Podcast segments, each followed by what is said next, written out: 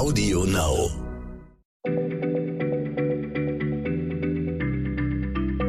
Schneller Schlau, der kurze Wissenspodcast von PM.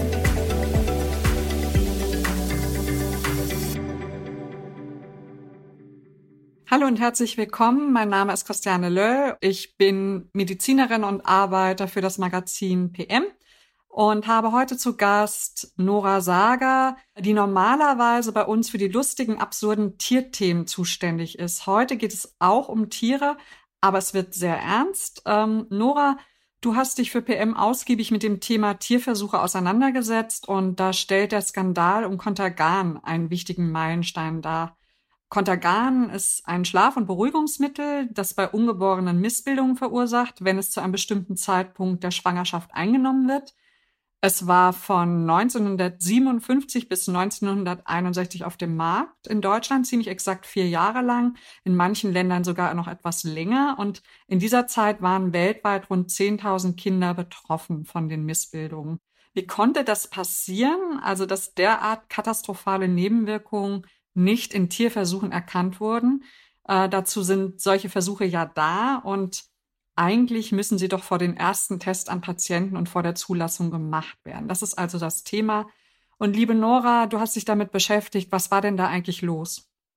Ja, also zuerst mal muss man sagen, die 1950er Jahre waren in dieser Hinsicht echt noch eine andere Zeit. Also damals waren viele der Versuche, die heute im Arzneimittelgesetz vorgeschrieben sind, äh, noch nicht verpflichtend. Natürlich haben Pharmafirmen bereits damals Tierversuche durchgeführt, sowohl um herauszufinden, wie eine Substanz überhaupt wirkt, als auch um Nebenwirkungen aufzuspüren. Damals gab es außer Tierversuchen dafür noch im Grunde noch gar keine anderen Möglichkeiten.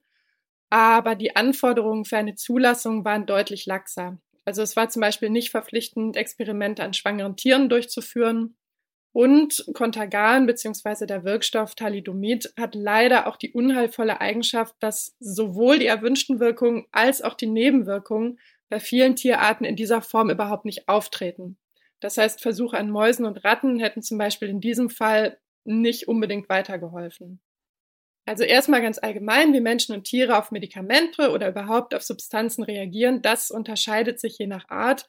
Nur so als Beispiel, Schokolade zum Beispiel ist für Menschen harmlos. Wir kriegen höchstens vielleicht ein bisschen Hüftgold davon.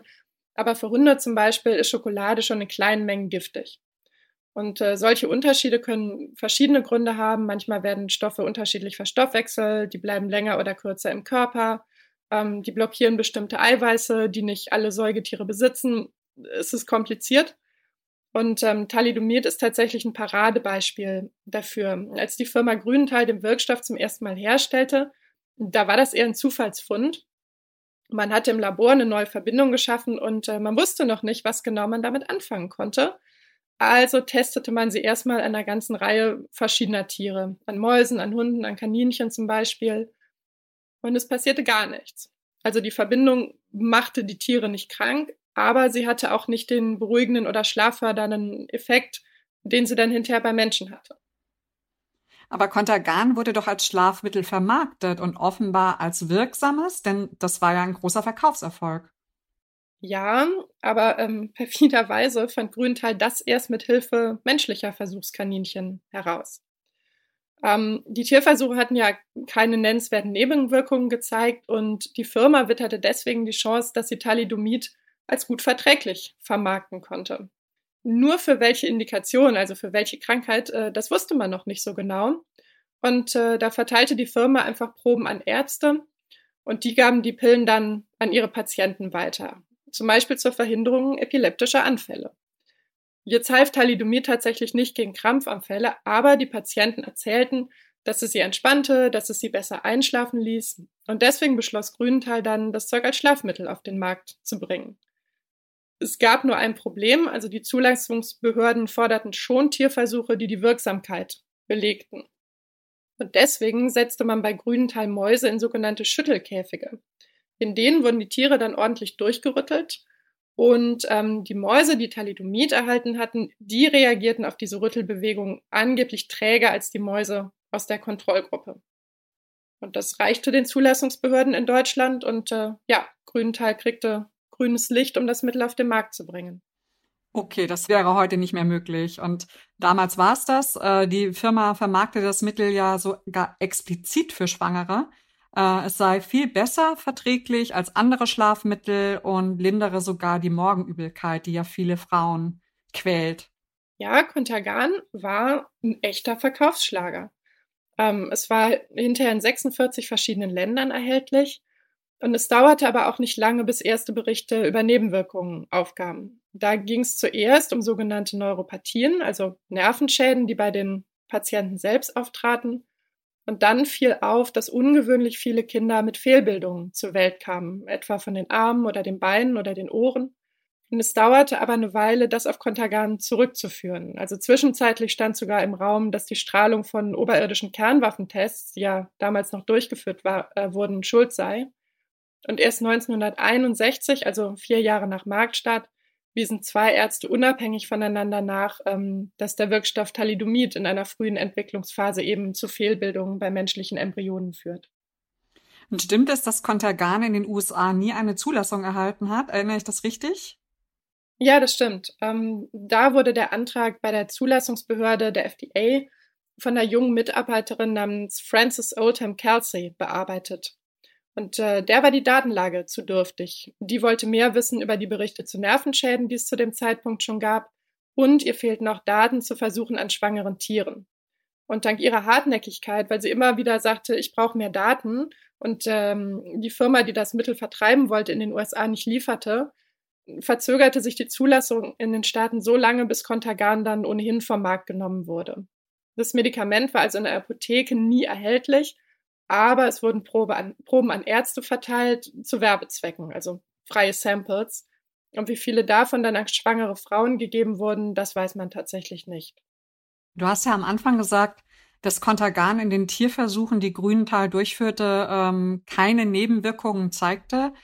Aber wie sieht es denn nun mit Versuchen an schwangeren Tieren aus? Hätten die verhindern können, dass Contergan überhaupt auf den Markt kommt?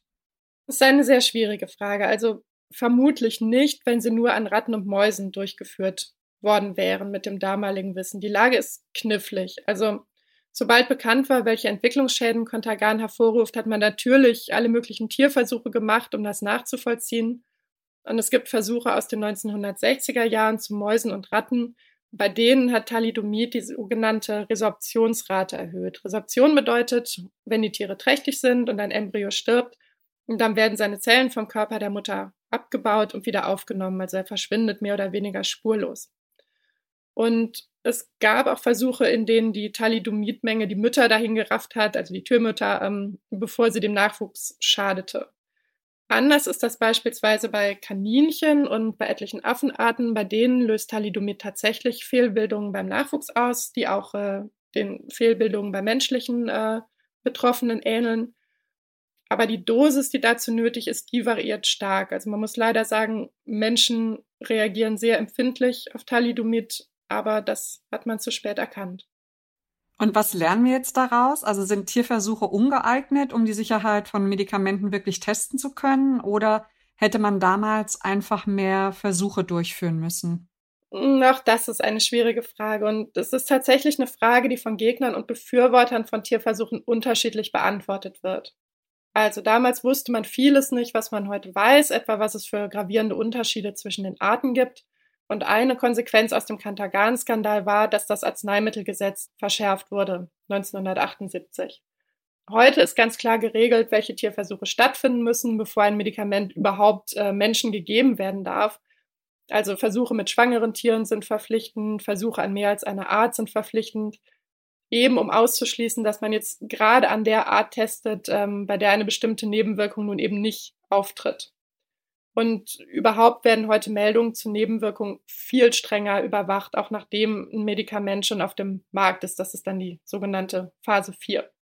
Und oft steht ja auch im Beipackzettel, dass man ein Medikament nicht in der Schwangerschaft einnehmen soll. Das muss nicht unbedingt heißen, dass es dem ungeborenen Kind schaden würde, aber oft ist die Datenlage einfach zu dünn und man will kein Risiko eingehen. Es gibt Medikamente, ähm, deren entwicklungsschädigende Wirkung sich in Tierversuchen deutlich zeigt. Es gibt zum Beispiel ein Antiepileptikum, das heißt Valproat. Und das wird dann bei Frauen im gebärfähigen Alter wirklich nur in absoluten Ausnahmesituationen verschrieben. Aber Tierversuche sind eben mitnichten jetzt die perfekte Kristallkugel für die Nebenwirkungen von Medikamenten. Und ähm, deswegen gibt es in dem Bereich sehr viel Forschung zu alternativen Methoden, ähm, in denen menschliche Zellen verwendet werden. Und die hast du, Nora, aufgeschrieben in äh, PM-Heft. Das ist das Februarheft vom 2021. Also wer das lesen möchte, kann die aktuelle Ausgabe von PM lesen oder wer das später hört, kann es einfach später auch bestellen in unserem Webshop. Da geht es nämlich darum, tierfreie Testmethoden vorzustellen, zum Beispiel Mini-Organe mit einem künstlichen Kreislauf. Und die werden eigentlich echt mal eine eigene Podcast-Folge wert. Da gibt's wirklich irre Sachen. Und äh, um am Ende noch einen, einen weiteren Lichtblick zu geben, also Thalidomid ist tatsächlich nicht nur das Teufelszeug, das zu Fehlbildungen führt, sondern es ist heute das Standardmedikament zur Behandlung der Infektionskrankheit Lepra, vor allem in Brasilien. Und äh, das war übrigens auch eine Zufallsentdeckung, weil ein Arzt äh, einem Leprakranken zum Einschlafen Kontergan aus den Restbeständen des Krankenhauses verabreicht hatte und dann festgestellt hat, dass sich dessen Symptome stark verbessert hatten. Und Thalidomid bzw. chemisch ähnliche Verbindungen werden heutzutage gegen eine bestimmte Form von Knochenmarkskrebs eingesetzt. Ähm, denn der Mechanismus, der bei Ungeborenen zu Fehlbildung führt, der tötet offenbar auch Tumorzellen. Also vom Bestseller zum Teufelszeug und dann doch zum Lebensretter in manchen Fällen. Das ist wirklich ein irrer Werdegang eines Wirkstoffs. Vielen Dank, Nora, dass du uns das erzählt hast und bleibt gesund. Bis dann. Tschüss. Danke dir. Tschüss. Schneller Schlau, der kurze Wissenspodcast von PM.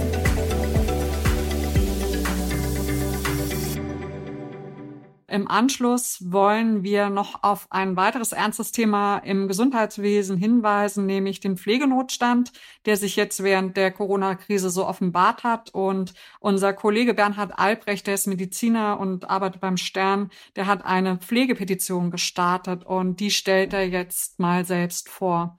Hallo, ich heiße Bernhard Albrecht und bin Arzt und Reporter im Wissenschaftsressort beim Stern. Wir haben ja seit dem Beginn der Corona-Pandemie viel zu tun. Wir waren unterwegs in Kliniken und Heimen, haben mit zahlreichen Pflegekräften, Ärzten und Wissenschaftlern gesprochen. Was ist bei dieser großen Recherche rausgekommen? Die verwundbarste Stelle des Gesundheitssystems ist jetzt die Pflege.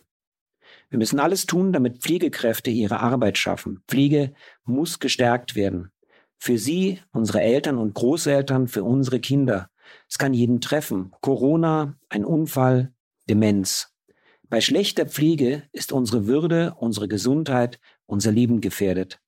Deshalb habe ich eine Petition gestartet, die das Gesundheitssystem umkrempeln soll. Für bessere Arbeitsbedingungen, höhere Gehälter, für eine Pflege in Würde. Im Stern und auf stern.de berichten wir darüber. Was braucht gute Pflege? Was muss sich jetzt ändern? Wenn Sie was ändern wollen, dann unterschreiben Sie die Petition. Und wo finden Sie die? Auf stern.de slash Pflegepetition. Audio Now.